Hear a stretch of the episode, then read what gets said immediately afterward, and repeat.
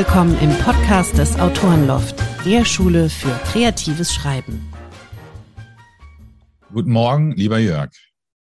Guten Morgen, Björn. Wir haben heute die Ehre hier im Autorenloft-Podcast Jörg Erb, ähm, ja, Künstler, Musiker, Autor, gehört das auch dazu, äh, zu haben? Das gehört durchaus auch dazu. Ich habe also schon als, ähm, also ich meine, wenn man Textdichter ist, wenn man Gedichte schreibt, wenn man da schreibt, gehört die Musik dazu. Ich habe allerdings schon als Ghostwriter gearbeitet und äh, insofern ist Autor tatsächlich ähm, äh, ganz passend. Und jetzt durften wir dich natürlich auch für ein Seminar bei uns im Autorenlauf gewinnen und äh, das heißt Songwriting. Was darf ich mir unter Songwriting denn vorstellen? Also Songwriting bedeutet ja, also, äh, also jeder kennt Singer-Songwriter. Ähm, das ist ein feststehender Begriff, der eigentlich seit der Zeit, als Bob Dylan auf der auf der äh. Äh, vorher gab es Leute, die Songs geschrieben haben ähm, in der Unterhaltungsbranche. Ne? Und es gab dann aber Leute, die eben das gesungen haben. Und Bob Dylan war einer der ersten, die tatsächlich ähm, die eigenen Songs geschrieben haben und ähm, sie dann auch gesungen haben. Und Songwriting heißt natürlich nichts anderes als Songs schreiben. Ich könnte auch sagen, Lieder schreiben. Das heißt, ähm, sich einem, einer bestimmten, ich behaupte, es ist eine Literaturgattung. Ich sage immer, die Musik oder, oder äh, Songs spielen und singen, äh, sie intonieren, sie zum Klingen bringen, ist für mich immer so ein bisschen auch ähm, tatsächlich ähm, die, die Fortschreibung der Literatur mit anderen Mitteln. Mhm.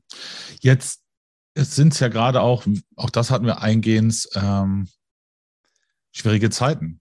Und gerade in diesen schwierigen Zeiten, da ist ja auch Raum wirklich für viel Kreation gerade zu sagen, ähm, wir, wir sind nicht ständig unterwegs, wir sind mehr so im, im, im Privaten unterwegs auch oder im, im, im kreativen Raum, möchte ich es mal nennen, anstatt im Privaten. Ähm, wie gehst du, verarbeitest du die, die, die Impulse dieser Zeit auch in Songtexten und wie geht man als Künstler da am besten vor? Gibt es da Ansätze?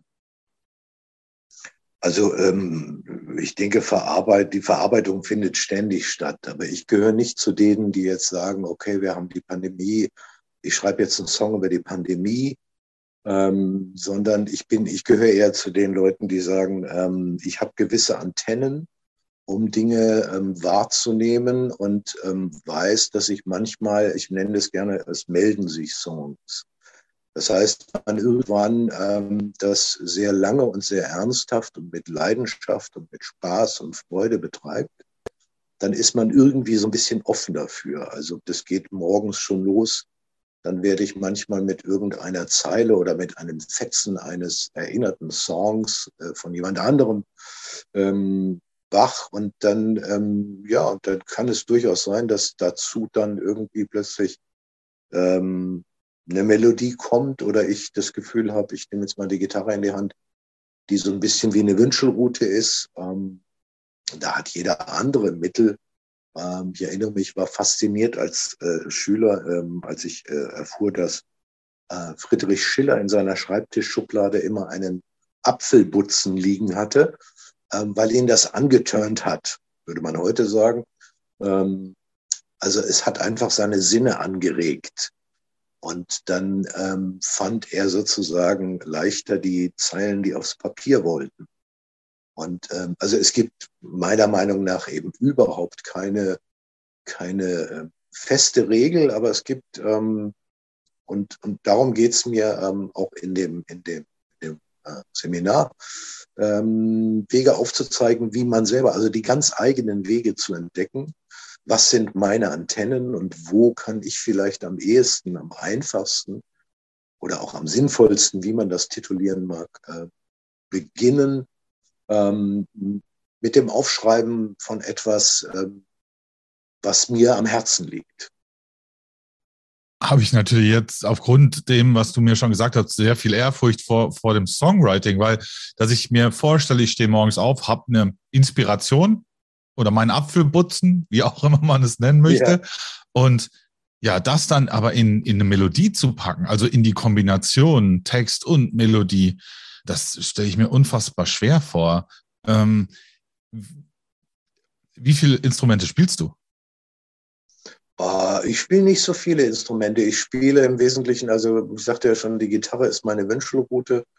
Ähm, dann äh, gibt es die Mundharmonikas, die ich also immer wieder auch einsetze, die aber beim Songwriting überhaupt keine Rolle spielen. Ähm, jedenfalls kann ich mich nicht erinnern, dass ich irgendwann mal angefangen hätte mit Mundharmonika oder so. Ähm, und es muss auch gar nicht, also gut, bei mir ist es einfach dadurch, dass ich das seit, ja, seit vielen Jahrzehnten ja schon mache, ähm, ist es so, dass das, ähm, da denke ich nicht mehr drüber nach, das passiert einfach. Ähm, aber ähm, mir geht es auch immer darum, also die, die Texte, die sich entwickeln oder die ich entwickle, die ich schreibe, die ich aufschreibe, das ist durchaus oft so, dass erstmal nur der Text da ist. Und ähm, der Text verrät mir aber dann, was dazu passt. Ähm, bei dem Songwriting-Seminar geht es mir aber jetzt durchaus auch darum, ähm, also sozusagen, man kann auch, es gibt stille Songs, es gibt äh, Songs, wo keine Musik dabei ist, es gibt äh, Songs, die gerne a cappella gesungen werden wollen, äh, Songs, die eigentlich keine Melodie brauchen, weil sie zwischen den Zeilen ähm, praktisch die Musik mitbringen. Das heißt, ähm, es gibt ähm, und das muss auch nicht gereimt sein. Es gibt durchaus ähm, auch Songs, ähm, die ohne Musik auskommen, weil sie tatsächlich die Musik selber mitbringen. Also wenn man sich, ähm, ja, natürlich Goethe äh, kann man sich zum Beispiel angucken und kann sich das mal selber vorlesen, dann dieser Musik, dieser Texte zuhören, ist natürlich eine ganz andere als ähm, Texte, die heute entstehen. Aber ähm, ja, es muss nicht immer die Musik ähm, dabei sein. Gibt allerdings auch den Trick, äh, James Taylor, ähm, der hat äh, während der Pandem Pandemie mal ein Interview gegeben, da erzählte er davon, er würde jungen äh, oder neu anfangenden Songwritern empfehlen, tatsächlich ähm, alte Songs, die sie kennen, die sie mögen, ähm, schlicht und ergreifend neu zu schreiben.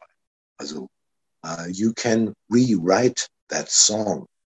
Und ähm, James Taylor hat das schon immer äh, gemacht und äh, jeder von uns macht das im Prinzip, ob jetzt bewusst oder unbewusst. Ähm, Bob Dylan hat es mal so beschrieben, hat gesagt, äh, du gehst mit irgendeinem Song im Kopf äh, schlafen und am nächsten Tag hast du noch irgendwie die Erinnerung daran und möglicherweise meldet sich irgendetwas, ähm, was aus diesem Song entsteht und dann schreibst du das auf und dann ist es eben manchmal oder meistens auch etwas ganz anderes.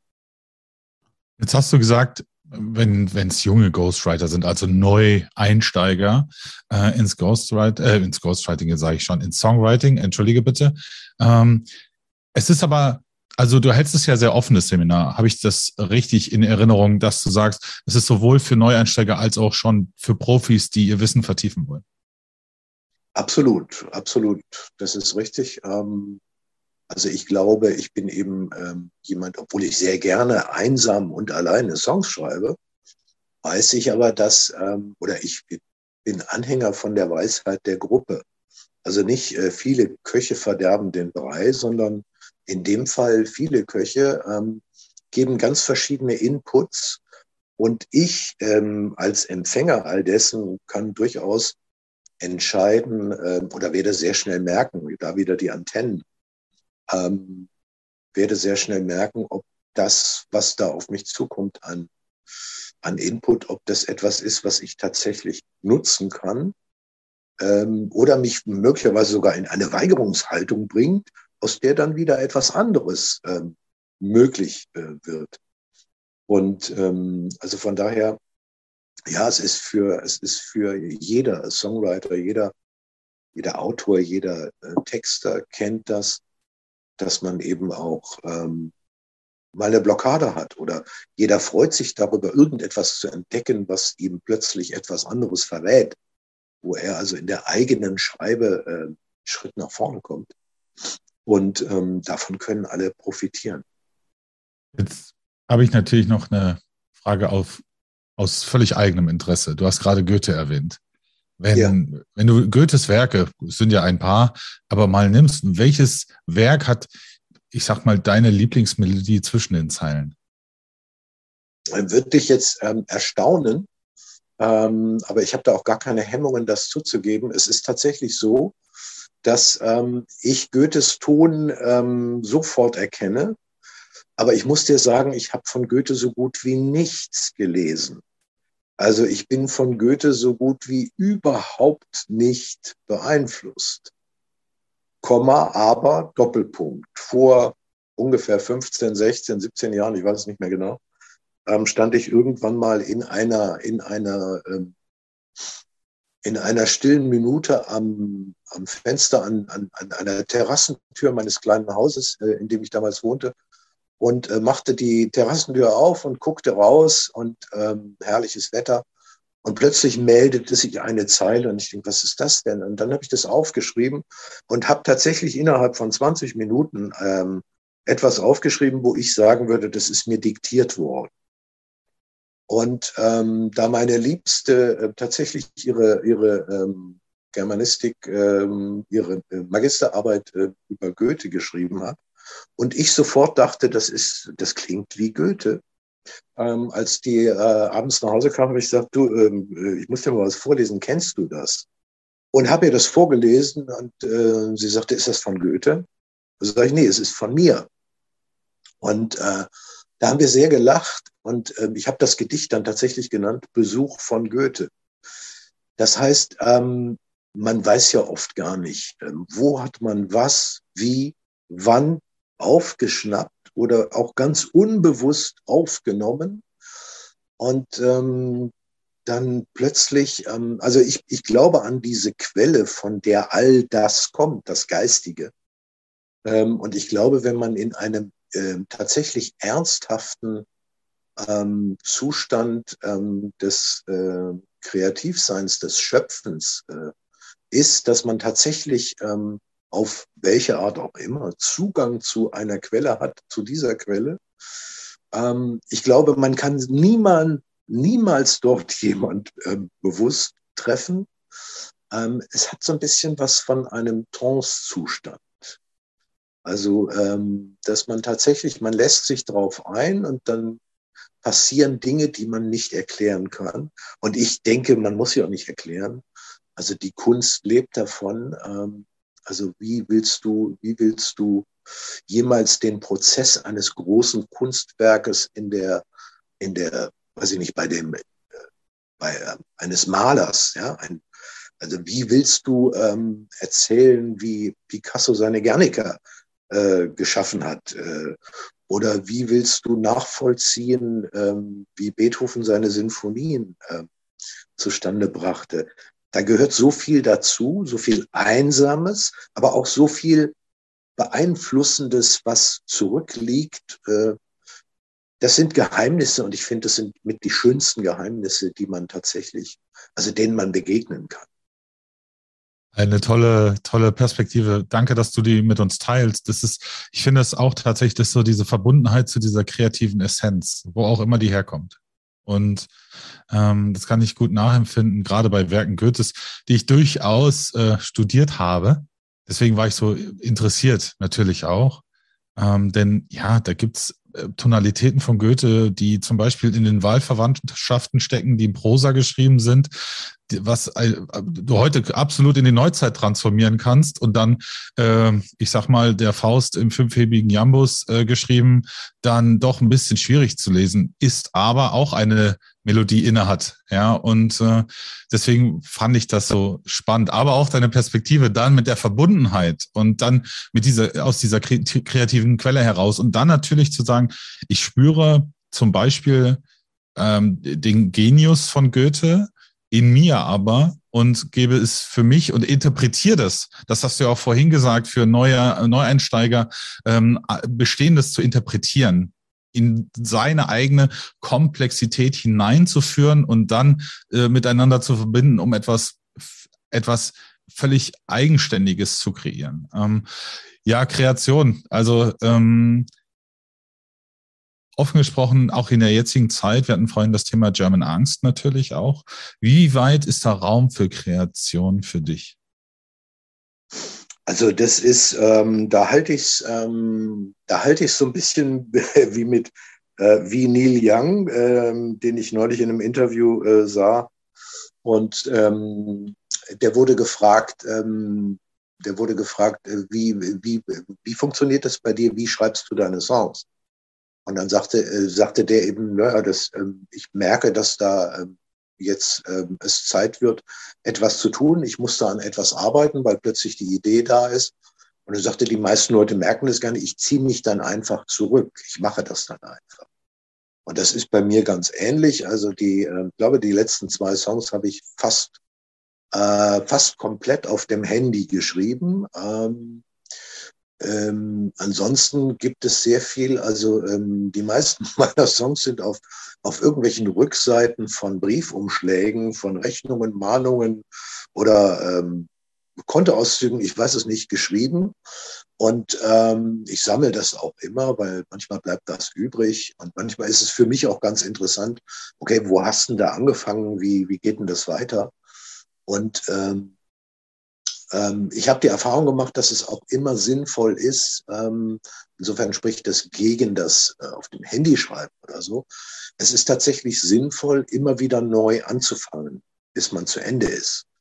Ähm, weil man tatsächlich oft, ähm, also auf dem Handy bist du dann versucht, äh, mir fällt was Besseres ein und dann löschst du das, was da steht und ersetzt es durch etwas anderes. Und zwei Tage später guckst du rein und denkst, boah, nee, das gefällt mir gar nicht, das, das passt nicht. Und dann hast du ein Problem. Nicht so, wenn du immer wieder neu schreibst und ähm, selbst auf die Gefahr hin, dass du nachher 37 DIN A4 Blätter da stehen hast mit immer dem gleichen Song anfangen. Nein, aber also unterm Strich, ich kann überall äh, und nirgendwo schreiben. Also ich kann mich nicht hinsetzen und kann sagen, jetzt wird geschrieben. Da passiert nichts, da kommt Unfug raus. Ähm, ähm, auf der anderen Seite, wenn mir ähm, beim Autofahren irgendetwas einfällt, dann halte ich halt an und, und äh, schreibe das kurz auf oder spreche es auf oder so. Manchmal tatsächlich auch Melodiefetzen, ähm, die mir im Kopf rumschwirren, dann summe ich die ins Handy rein. Ähm, ähm, ja, Songs kann man überall schreiben und ähm, es geht, wie gesagt, mir geht es immer um die, die ähm, es geht immer, mir geht es darum, tatsächlich meine Antennen auch bereit zu haben für das, was da kommt, was auch immer es sei. Also es gibt oft ähm, Dinge, die du aufschreibst, ähm, du hast überhaupt keine Ahnung. Es gibt, es, es gibt Songs, die ich geschrieben habe, wo ich bis heute nicht hundertprozentig weiß, ähm, wie, was steckt dahinter, warum habe ich das geschrieben, welche Geschichte steckt dahinter oder so. Und ähm, aber auch das finde ich sehr angenehm, weil ähm, ich mag Songs, ähm, die nach vielen Seiten offen sind und jeder hört einen Song anders. Also ich würde niemals sagen, in diesem Song geht es darum und darum und darum. Ähm, damit verstelle ich ja jemand etwas. Ne? Also äh, ich mache die Tür auf, indem ich singe und diesen Song äh, zum Klingen bringe. Und ähm, die Türen und Fenster sind auf und ähm, ihr könnt hereinspazieren und euch umgucken und gucken, wie der Song auf euch wirkt, ob der was mit euch macht, was er mit euch macht. Und ähm, dann geht die Reise weiter. Ja, spannend. Also mich hast du gerade in äh, zwei Räume ähm, geführt. Ähm, da muss ich nachher nochmal reingehen. Für mich, vielen, vielen Dank. Es war sehr inspirierend, der Input gerade. Jetzt hast du vorhin von dem Thema Blockaden gesprochen. Ja. Natürlich auch. Ich und, und, und jetzt sind wir gerade in so, einem, in so einem kreativen Prozess, wie komme ich in den Flow-Zustand? Das ist ja genau das Einleitende, zu sagen, da mitzugehen und den Raum offen zu halten und in dieser, ich nenne es mal Awareness oder Achtsamkeit zu sein. Ja, also jetzt äh, strafen mich wieder einige, weil ich Awareness mit Achtsamkeit vergleiche, andere sagen Mindfulness dazu. Ähm, aber trotzdem in dieser, in der, in diesem Moment zu sein, zu überprüfen, was passiert hier gerade. Also auch und die Antennen offen zu halten. Ähm, das ist ja der Flow. Wie und in, in dem Seminar zeigst du, wie man mit dem Flow ein bisschen umgeht, wenn ich das auch ein bisschen richtig verstanden habe oder wie ich da reinkomme und natürlich aber auch, wie ich mit Blockaden umgehen kann, beziehungsweise was Blockaden sind und ich frage mich am Ende immer, sind es denn überhaupt Blockaden? Naja, Blockaden, ähm, natürlich gibt es die und ähm, habe hab ich ja eben schon erwähnt. Also ich denke, jeder ähm, Kreativschaffende hat das, ähm, äh, nur jeder setzt das anders. Also ich halte das durchaus ähm, auch aus, wenn ich ein halbes Jahr lang oder ein Dreivierteljahr oder ich habe auch schon zwei Jahre lang keinen neuen Song geschrieben. Ähm, aber ähm, es gibt Leute, die schreiben, also Dan Byrne, ein, ein amerikanischer Kollege, von dem weiß ich, dass er jeden Tag mindestens einen Song schreibt. Und wenn er 14 Tage nichts geschrieben hat, dann zweifelt er daran, ob er diesen Job überhaupt noch machen kann. Also da setzt jeder andere Maßstäbe. Ähm, und es gibt äh, mit Sicherheit auch Leute, die in ihrem ganzen Leben drei oder vielleicht nur einen Song schreiben. Aber das ist dann möglicherweise der Song, der für sie wichtig ist. So, ne? Und äh, es gibt die Aussage von Bob Dylan, der sagt, du musst 100 schlechte Songs schreiben, bis du einen guten schreibst. Also man kann sich bei ihm dann ausrechnen, ähm, wie viele zigtausende Songs er geschrieben haben muss, weil wir wissen ja schon, dass es einige hundert sehr gute Songs von ihm gibt. Ähm, nein, aber es ist, es geht immer, es geht immer darum, ähm, mir geht es immer darum, ähm, tatsächlich bei sich zu sein oder eben zu sich selbst kommen zu können. Weil ich nicht glaube, dass man, wenn man nicht bei sich selbst ist, ähm, gute Songs schreiben kann. Es sei denn, was kann natürlich schon sein, dass man sozusagen ähm, in einer, in einer hyperaktiven Phase oder so passieren auch schon mal Dinge, dass man selber nicht, also dass man nicht bei sich selbst ist sondern wie so ein Geist durch die Landschaft ähm, jumpt und äh, äh, aber mir geht es schon darum, äh, möglichst an sämtliche Gefühle, die eigenen Gefühle kommen zu können, äh, auch die, die vielleicht nicht so toll sind. Weil wenn ich selber mir gegenüber offen bin, dann kann ich tatsächlich auch alles Mögliche reinlassen.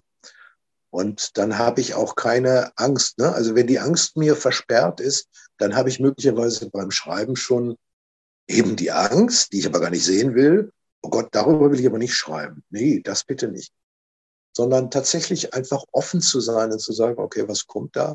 Und man kann an jedem Song auch später weiterarbeiten. Man muss nicht, ähm, also wenn einem das unheimlich ist, kann man sagen, okay, das lege ich jetzt mal beiseite. Ich habe einen Song mal geschrieben, der eine sehr düstere Geschichte erzählt. Der war ganz schnell geschrieben und dann vor lauter Schreck habe ich ihn in die Schublade gesteckt.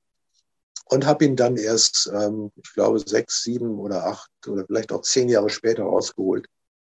Und seitdem äh, gehört er zu meinem festen Repertoire, weil ich ihn einfach sehr gern singe, weil ich weiß, da bin ich drin, da war ich offen und ähm, ich habe keine Furcht davor. Vielen Dank. Also ich glaube, unsere Seminarteilnehmerinnen und Teilnehmer können sich auf ein spannendes Seminar freuen. Ähm, jetzt lass uns noch mal kurz die Rahmendaten. Ich glaube, 12. und 13. November war es in Hamburg im Extraraum. Ähm, alle können uns äh, und dich finden über die entsprechenden äh, sozialen Medien, aber auch äh, die Homepage. Ähm, bei uns im Shop kann man dein Seminar buchen. Extra Raum auch sehr kreative Räumlichkeiten, muss ich auch sagen. Ich glaube, das ist eine gute Kombination. Ähm, Jörg, äh, ich stelle nicht immer eine letzte Frage, sondern ich gebe dir den Raum, alles nochmal mitzugeben an unsere äh, Community und äh, bedanke mich ganz herzlich für dieses wundervolle Gespräch. Sehr gerne, ja. Also ich freue mich sehr drauf und ähm, ich denke, dass gerade in diesen Zeiten ähm, jede Möglichkeit, die man nutzt, um sozusagen sich selbst zu erreichen und und eben, also in so einem Seminar ist ja, mir geht es immer um Wertschätzung ähm, und mir geht es darum, dass, ähm, dass alles seine Stimme hat, alles seine Berechtigung hat. Und mir geht es um einen wertschätzenden Austausch. Und ähm, ich denke, dass das tatsächlich eine tiefe Freude machen kann, dass man also die eigenen ähm, Gefühle erreicht, aber auch, ähm, auch andere Leute mit dem berühren kann, ähm, ähm, was man zu geben hat und ähm, was man bereit ist, austauschen ähm, zu können. Und ähm, ich freue mich da sehr drauf. Und es gibt kein Seminar, kein Workshop, äh, keinen Austausch, wo nicht irgendetwas äh, Bleibendes ist. Aber das entscheidet eben jeder selbst für sich ähm, ob bewusst oder unbewusst, ähm, das ist mir geblieben, das habe ich mitgenommen. Und ähm, das hat mich in der persönlichen Entwicklung auf dem Weg beim Schreiben, beim Schreiben von Songs, beim Schreiben von Poesie, wie auch immer man das nennen will, ähm, vielleicht einfach ein Stück weiter. Herzlichen Dank, Jörg. Wir sehen uns im Autorenloft. Prima. Tschüss. Tschüss.